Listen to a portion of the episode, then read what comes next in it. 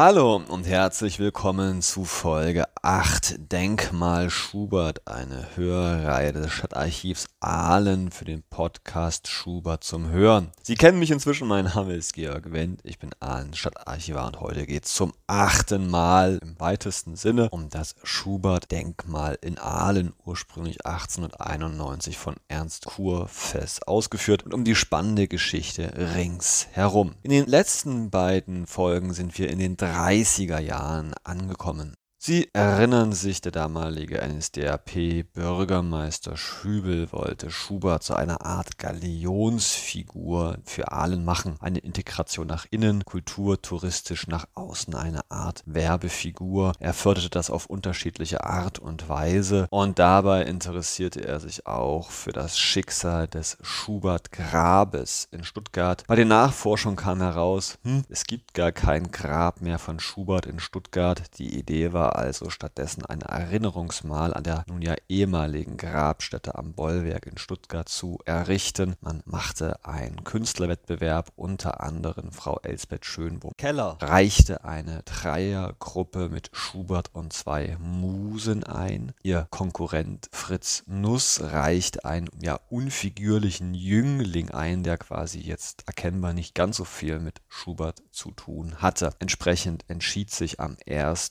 Juli Juli der Ahner Gemeinderat für Elsbeth Schönbohm Dreierfigurenensemble und gegen Fritz Nuss und man entschied sich überraschend, dieses Denkmal nicht in Stuttgart aufzustellen, sondern in Aalen. Ist viel zu schad für die Stuttgarter. So mag der eine oder andere Aalener Stadtrat gedacht haben. Durch meine wiederholte Ankündigung, dass das nicht ganz sauber laufen würde, ahnen Sie schon, es wird nun sehr, sehr schwierig, denn nicht jeder ist mit dieser Entscheidung vom 1. Juli 1938 einverstanden aber der Reihe nach. Zunächst wurde diese Botschaft in der damaligen Kocher- und Nationalzeitung veröffentlicht, später auch im NS-Kurier, den propagandistischen Blatt der Partei, auch in Südwestdeutschland. Und durch diese Veröffentlichung schien dann auch die Gauleitung der NSDAP in Württemberg-Hohenzollern davon etwas zu erfahren. Die saßen im neuen Schloss und waren quasi das Parteipendant zur eigentlichen Regierung die im ganzen Deutschen Reich damals in Konkurrenz zu der ja, herkömmlichen Verwaltungsform eingesetzt worden ist, um auf diese Art und Weise das Geschehen im Staat zumindest zu kontrollieren, wenn nicht gar zu bestimmen.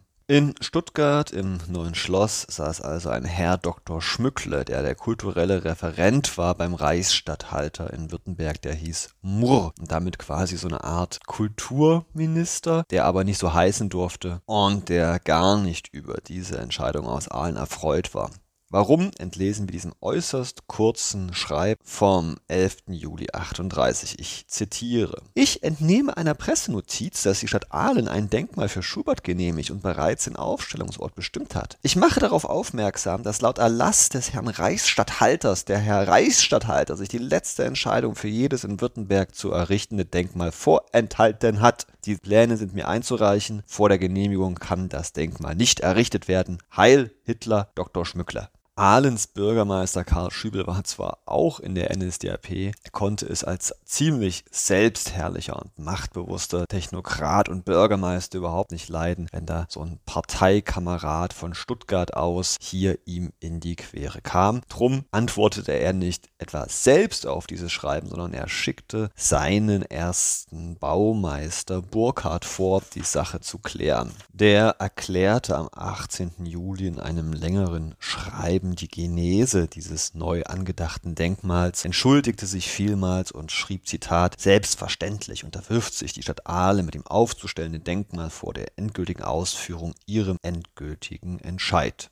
Zusätzlich, so scheint es, hat dann auch Schübel das Künstlerehepaar Schönbohm und Schönbohm Keller nach Stuttgart direkt zum Herrn Schmückle geschickt, um die Sache zu klären. Denn am 22. Juli 38 schreibt Schmückle wiederum an den Herrn Bürgermeister in Aalen folgende Zeilen. Herr und Frau Schönbohm waren bei mir. Ich will dem Entwurf von Frau Schönbohm keine Schwierigkeiten machen, muss jedoch den Vorbehalt machen, dass ich natürlich nicht wissen kann, wie Frau Schönbohm die Ausführung des Entwurfs beherrscht. Eine Skizze gibt darüber keine Auskunft. Ich muss jedoch den Herrn Bürgermeister bitten, mich künftig hier nicht mehr vor eine vollendete Tatsache zu stellen. Auch der Herr Kreisleiter, der der Hoheitsträger der Partei ist, könnte sonst in Verlegenheit kommen. Dieser hat selbstverständlich auch nach meiner Stellungnahme das Recht, einen eigenen Standpunkt geltend zu machen. Meine Genehmigung bedeutet keinen Eingriff in das Recht des Kreisleiters. Ich habe deshalb den Herrn Kreisleiter gebeten, mir seinen Standpunkt mitzuteilen. Meine Genehmigung bedeutet lediglich, dass ich von einem Vetorecht keinen Gebrauch mache. Ich hoffe, dass die Frage in vollstem Einverständnis mit dem Herrn Kreisleiter ihre Regelung findet. Ich bedauere, dass der Herr Bürgermeister mit seinem eigenen Standpunkt nicht persönlich mir das mitgeteilt hat. Heil Hitler, Schmückler. Äh, liebe Hörerinnen, liebe Hörer, vielleicht das noch zur Information. Kreisleiter war Kölle, der auch Bürgermeister in Ellwangen war und naja, schon ein Intimfeind auch von Schübel war, mit dem er regelmäßig zusammengestoßen ist. Unter anderem 1938, also im selben Jahr, ging es um den Neubau eines braunen Hauses, also eines Parteihauses in Aalen am Bahnhofsplatz. Schübel wollte das nicht, hatte auch gar kein Geld dafür, aber Kölle hat immer wieder Druck gemacht, unter anderem auch mit seinen Verbindungen nach Stuttgart. Wenn Sie jetzt glauben, dass die Kuh vom Eis war, muss ich Sie leider enttäuschen. Denn außer der Partei gab es natürlich noch einen großen Verlierer bei der ganzen Angelegenheit und das war natürlich der Künstler Fritz Nuss. Er schrieb ziemlich enttäuscht am 16. Juli 38 Schübel folgende Zeilen.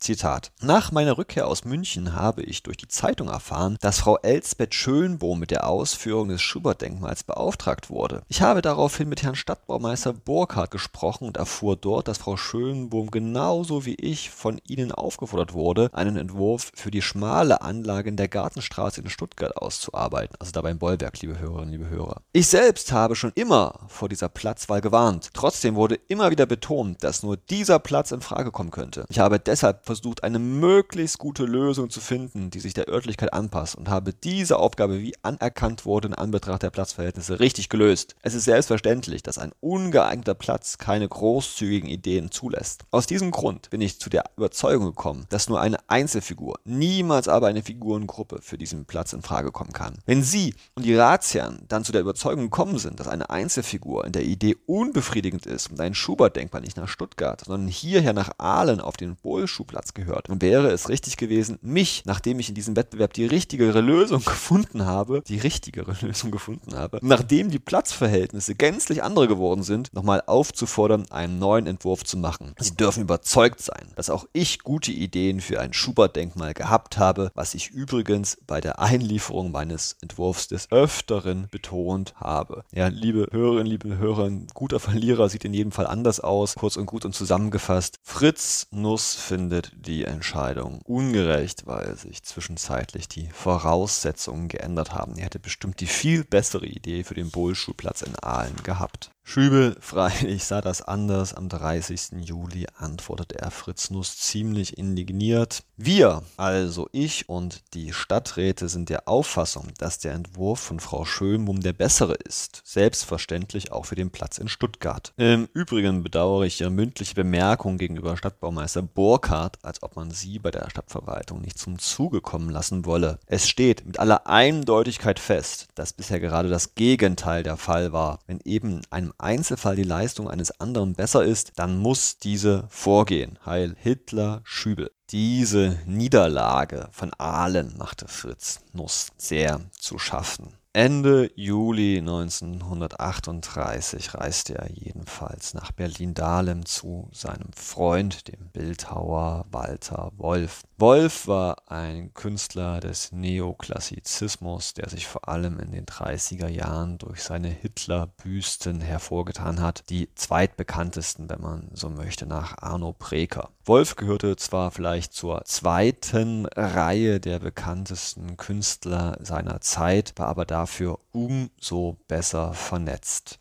Vielleicht nicht ganz zufällig erzählte und klagte Fritz Nuss diesem Walter Wolf sein Leid über die Niederlage gegen Elsbeth Schönbohm-Keller. Er beschrieb auch so ungefähr den Entwurf von Schönbohm-Keller und da klingelte es plötzlich im Kopf von Walter Wolf. Die Idee nämlich, einen Künstler mit einer Statue zu ehren, die den Künstler in einer Personengruppe mit zwei Musen darstellt, die hatte er schon mal gehört, nämlich bei dem Entwurf für das Beethoven-Denkmal in Frankfurt, das der erste Klasse Bildhauer Georg Kolbe entworfen hatte, aber zu diesem Zeitpunkt noch nicht ausgeführt war. Walter Wolf forderte seinem Freund Fritz Nuss nun auf, an diesem schönen Tag in Berlin-Dahlem ihm mal ein Foto von diesem Elsbeth Schönbohm-Entwurf zu schicken, damit er diesen Verdacht prüfen konnte. Das tat dann auch Ende Juli noch unser Fritz Nuss, vielleicht nicht ganz undankbar. Und als er nun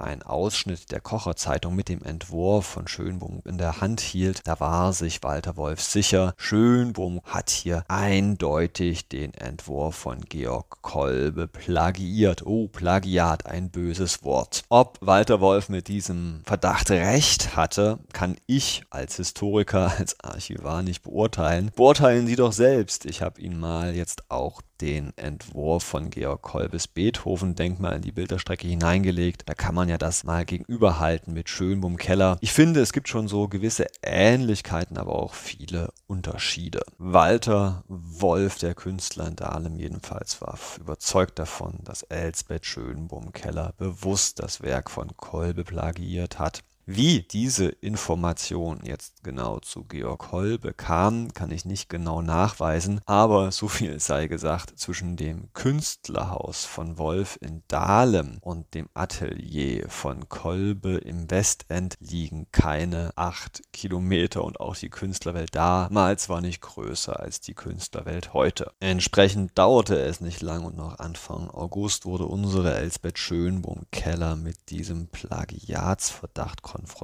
Sie nahm daraufhin Kontakt auf, wohl telefonisch mit Georg Kolbe in Berlin und schickte ihm ihre Entwürfe zu dem Denkmal von Schubert in Aalen. Am 4. August 1938 antwortete er mit folgenden, ja, recht erschütternden Zeilen. Verehrte Frau Schönbohm-Keller, in Antwort auf Ihr Einschreiben vom 1. August habe ich Ihnen zu antworten, dass ich von dem Bild nach Ihrem Entwurf zu einem Schubert-Denkmal peinlich überrascht wurde, denn es hat für jeden Eingeweihten mein Beethoven-Denkmal zum Vater. Ich rechne es Ihnen hoch an, dass Sie sich vertrauensvoll an mich wenden. So will ich Ihnen auch offen sagen, dass die Beibehaltung dieses, meines Vorbildes sowohl für Ihren Dichter wie für die auftragserteilende Stadt und zuletzt auch für Sie keine gute Handlung bedeuten würde. Mit kleinen Änderungen ist hier nicht zu erreichen, denn diesen Dreiklang würden Sie niemals als Ihre unbefleckte unbefleckte Empfängnis ausgeben können. Versuchen Sie also, um sich als selbstständige Künstlerin zu erweisen, eine eigene Idee zu gestalten.